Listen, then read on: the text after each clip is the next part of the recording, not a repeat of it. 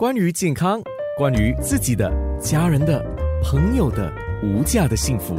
健康那件事。健康那件事 Healthy Medical doctor Nelson We 黄伟杰家庭医生先回答一个问题，就是有关接种了冠病已久的疫苗之后，有人就问说需不需要，呃，还要接种的就是流行性感冒的这个预防的疫苗。我们是鼓励大家，如果呃可以的话，进最好是注射这个流行性感冒的疫苗，因为我们即将进入呃 Northern Hemisphere 的 flu season，就是我们讲的呃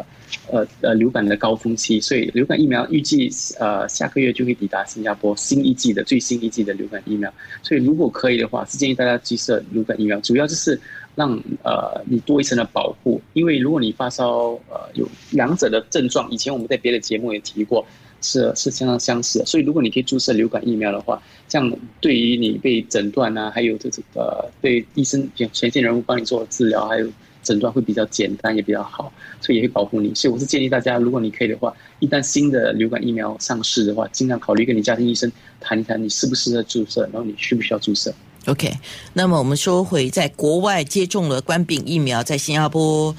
受不受承认这件事情？OK，如果你在国外受接受过接种过呃冠病疫苗，你回到新加坡的话，你要让这个疫苗被承认的话，你就必须看去一个诊所，然后诊所就会你必须出示那个呃疫苗的证书，因为医生必须看那个诊疗证书，然后他们就会跟你抽血做呃呃检测，看你有没有足够的抗体。一旦你有足够的抗体呢，医生就会帮你把这个疫苗的日期还有品牌输入上我们国我们的全国的那个呃 register，就是我们的 National Immunization Registry（NIR），一旦它被输入进 NIR 之后呢，你的那个 Trace Together App 啊，Health Health Hub 就会反映出这个你已经接受过疫苗，然后你就如果你去呃堂食用餐啊，或者去去呃呃健身房之类，你就不需要呃呃你就能够入境，你就不需要出示呃检测的这个报告，好，这样子，因为它已经被承认，所以呃出国的朋友，如果你在国你在国外已经打过疫苗，记得带那个证书回来，然后去找医生做检测，然后让他让他帮你。输入进那个国际呢？像我们我国的那个呃 registry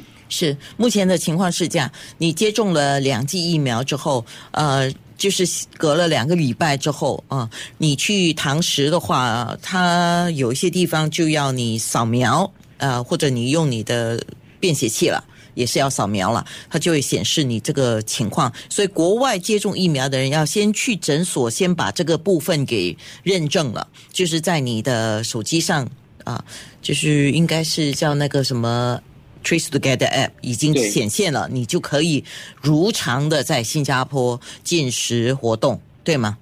对，OK。那在国外如果染上冠病，又是一个怎么样的情况